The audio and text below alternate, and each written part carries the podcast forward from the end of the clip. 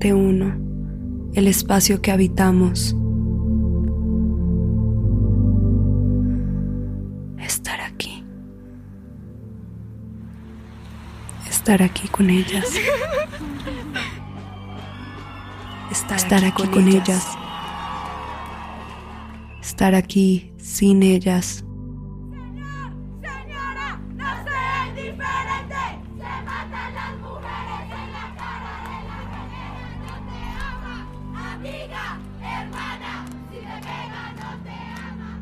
Estar aquí.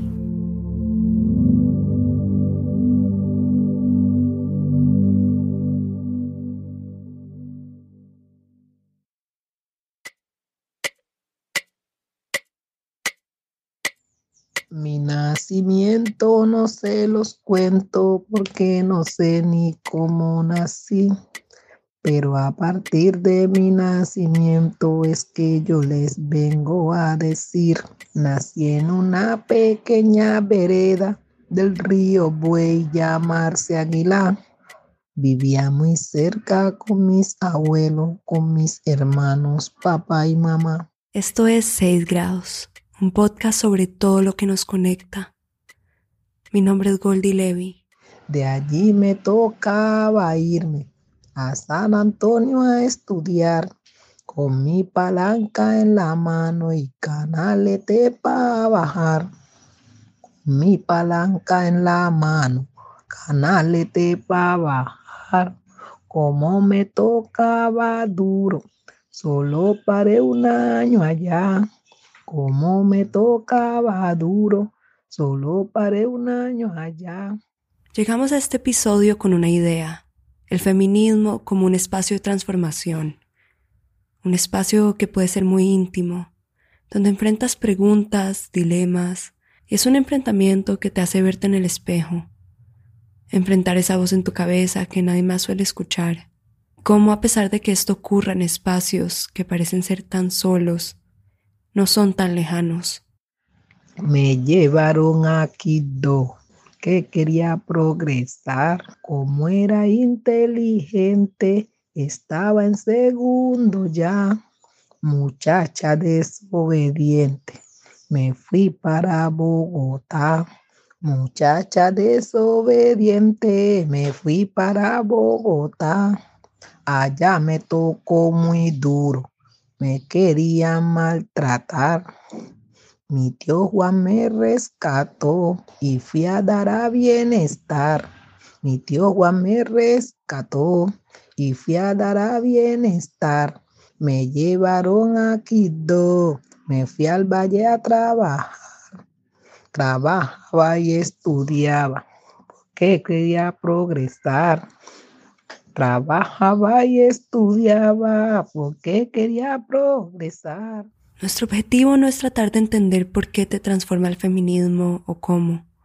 Lo que queremos es sentir, sentir e intentar saborear esa dimensión del feminismo que es tan profunda y tan interna. Van a escuchar muchas voces, van a escuchar partes de poemas y testimonios, diferentes expresiones de esos feminismos que habitamos muchas de muchas formas. Espero que nos acompañen a sentir.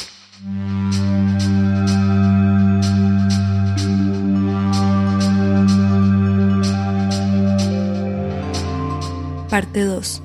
El espacio cuando se nombra.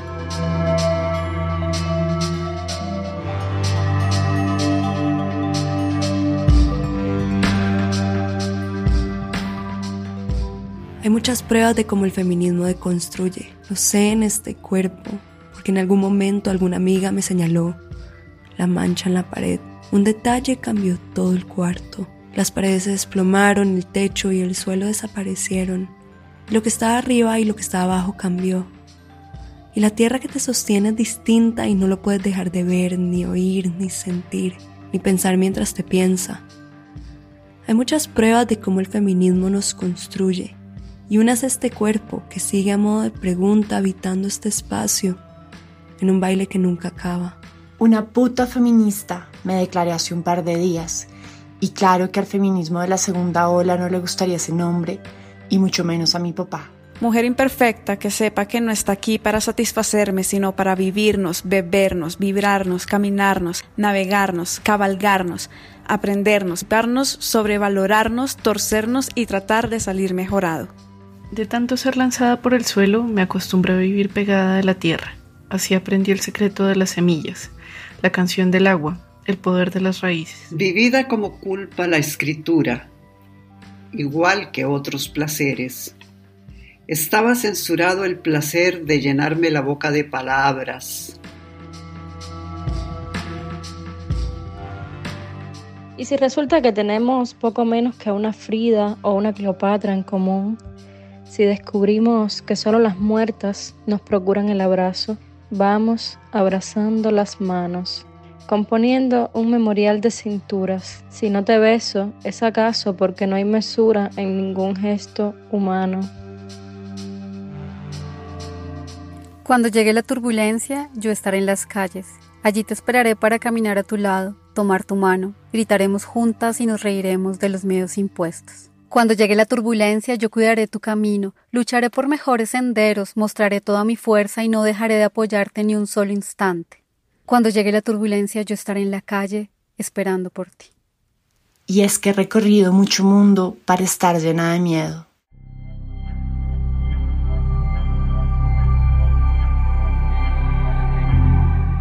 Parte 3. El feminismo que alcanza a quienes no lo esperaban.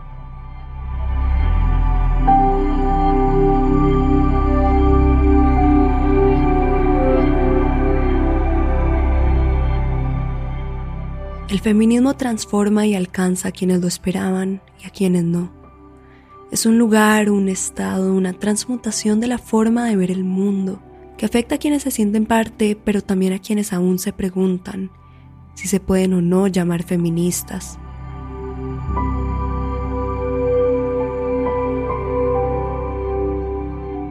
El feminismo le cambió la vida a Marta Lucía Flortagua, una lideresa caucana que a sus 24 años se dio cuenta de que ser mujer podía significar más que ser madre y esposa. El feminismo le cambió la vida a Esteban Agudelo, una persona socializada como hombre, que en la adolescencia se dio cuenta de que la masculinidad no era el único horizonte. En sus diferencias, Marta Lucía y Esteban cuentan una historia similar, una en la que el feminismo abrió una puerta de nuevas posibilidades, que dejó atrás las identidades que se sentían como condenas y que ahora invaden sus cuerpos de libertad y de preguntas.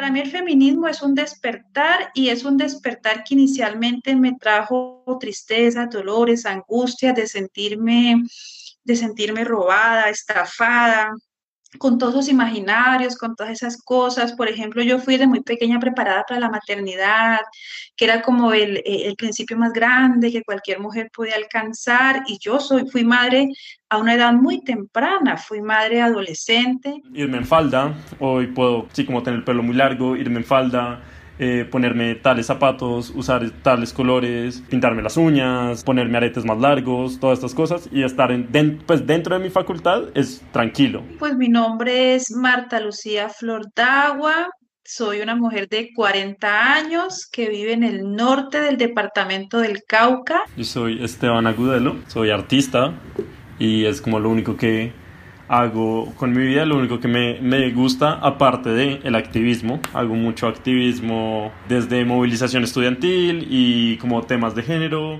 Pues yo a mis 24 años era una mujer muy preocupada por ser la mujer perfecta, es decir, el ama de casa perfecta, la que cocina bien, la que mantiene todo limpio, la que está muy entregada al cuidado y a la crianza de su hijo porque sentía que recaía única y exclusivamente en mis hombros. Yo antes era una persona muy, muy violenta, pues no en sentido como como súper grave, pero sí era como un adolescente que se metía en peleas y, y si tomábamos y no armábamos una pelea a los 16, como que no fue fiesta, aunque siempre buscaba la respuesta, como una respuesta a una pregunta que no, que no me supe, por, como supe formular por mucho tiempo.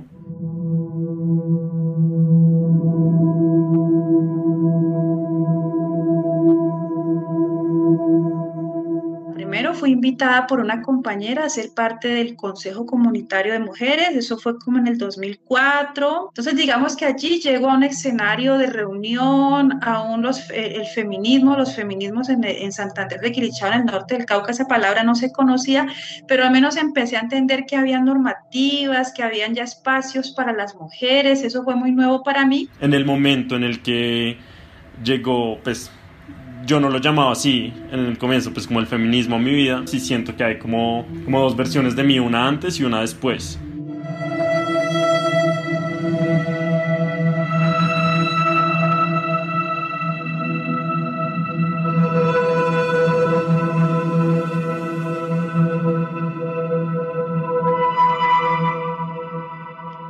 Sentí que como que todas esas cosas que estaba explicando, eh, esas insatisfacciones mías empezaban a tener nombre. Entonces cuando descubro que como que así no eran las cosas, empiezo a transformar y en ese devenir de preguntas pues salió... Pues que no iba a ser sencillo, pero que podía decidir que yo iba a hacer las cosas diferentes. Que, que, pues como que me han enseñado siempre de ser hombre, como soy realmente un hombre. Otra cosa también muy reveladora siento yo es cuando, cuando me hablaron de ese primer territorio, del cuerpo y de mi derecho, por ejemplo, pero al placer. Pero cuando Transmilenio por la noche, pues eh, me quitaba la falda, eh, me ponía otro pantalón, no me puedo ir así en Transmilenio, pues como, o si lo hacía siempre era como por favor avísame cuando llegues, como mis amigos. De las primeras cosas que me impactó es saber que a tantas mujeres habían sido asesinadas por defender nuestros derechos.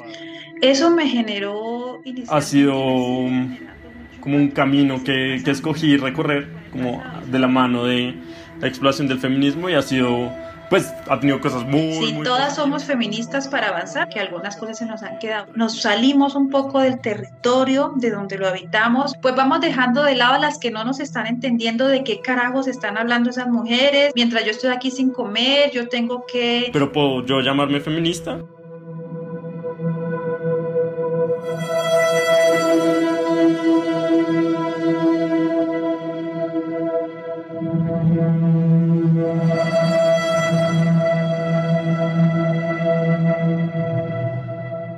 Pero lo que sí estoy totalmente segura es que el feminismo te llama es a la acción. Es una pregunta que no me he terminado de responder, pero prefiero no hacerlo. Entonces, hazlo bien, hazlo mal, pero haz algo. Puedo ser un hombre que haga todas estas cosas. Soy una mujer absolutamente feliz, o sea, en medio de todo esto, en medio de acompañar. En este momento tener el pelo rosado y andar en falda me afecta. Sí, de la misma manera, no creo. Son cosas tristes, pero en medio de todo eso, yo soy una mujer feliz, una mujer que se siente poderosa. Mi posición llamarme feminista ni estar al frente de las marchas feministas. Las feministas, en primer lugar, tenemos una apuesta por deconstruirnos. ¿Debería yo luchar porque todos los hombres pudiéramos hacer esto? ¿O mejor me distancio de eso y digo como no, yo no soy un hombre? Sin llegar a la perfección, porque para nada, y tampoco eso no es uno, lo que nos trasnocha, porque nuestras imperfecciones también las, las disfrutamos. Para mí, en mi posición como no mujer, el feminismo está en el actuar directo. Pues en esa medida nosotros dejaremos de tallar tanto al resto del mundo. Mientras tanto, aquí estamos. En gran parte se lo doy a mis, a mis amigas. Entonces, sí, es como en lo que estoy ahora. Para mí también es bacanísimo charlar contigo. Bueno, pues ¿por qué no? Así que cuando quieras, querida, aquí voy a estar, ¿vale? No, perfecto. Claro que sí, voy a estar muy atenta, ¿vale? Chao, que descanses.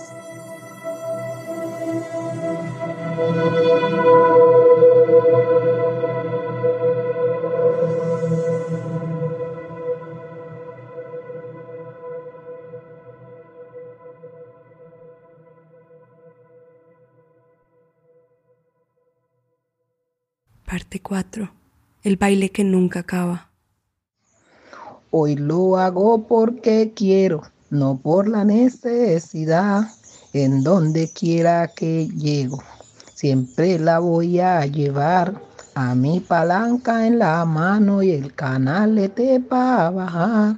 A mi palanca en la mano, canalete para bajar. A mi palanca en la mano y el canalete para bajar. Al hombre le hace cosquillas el movimiento feminista como si le pasaran una pluma por las fosas nasales. Que ni somos samaritanas del tiempo, ni andamos sembrando y desenterrando hongos. Cuando llegue la turbulencia, yo estaré en las calles. Que si mañana me pasa algo, yo no soy una mujer anónima. Esa es como la pregunta que me hago todos los días, que, que más me duele y que más me pesa. Poema en mis manos, que cuando bese, dispare a matar.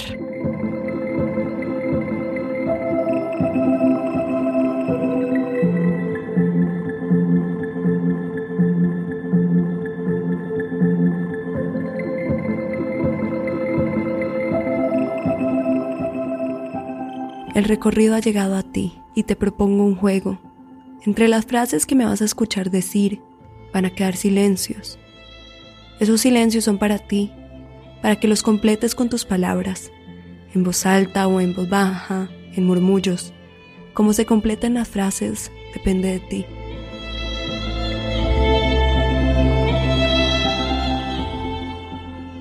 Ayer fui, hoy soy, y estoy aquí en este que no acaba.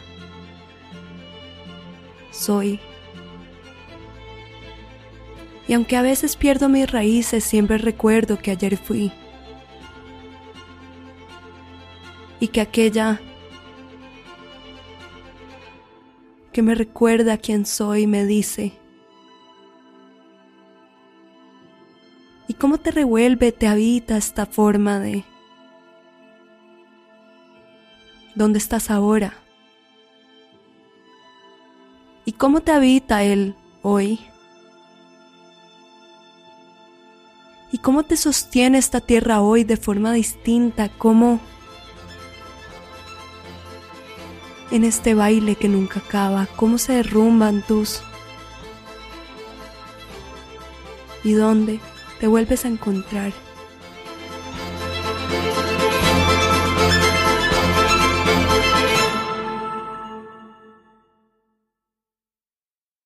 Esto fue 6 grados 8M. Gracias. Gracias por estar y escuchar. 6 grados es un programa de 070 Podcast. Este episodio fue producido por Goldie Levy y Tania Tapia. La edición es de Sebastián Payán, la ilustración de Ana Sofía Ocampo. La canción que escucharon al inicio es de la compositora Ana Paneso. Esta canción fue realizada en el taller Colombia en mi cuerpo, hecho por la Maestría de Escritura Creativa del Instituto Caro y Cuervo y Organización Artemisas. Agradecemos a Marta Lucía Flor Tagua y Esteban Agudelo por contarnos sus historias, a Darcy Borrero, Paola Gaitán y Olga Goldberg por leer su poesía, a Ángela Carmona por leer un extracto de su ensayo, a Luz Ángela Orrego por leer un poema del poeta Marwan y a María Fernanda Fitzgerald por su lectura del poema Transfiguración de una señora de Clara Schoenborn. Y gracias a mis amigos Navlo Vibes por componer la canción Rise para este podcast. Nos conectamos pronto.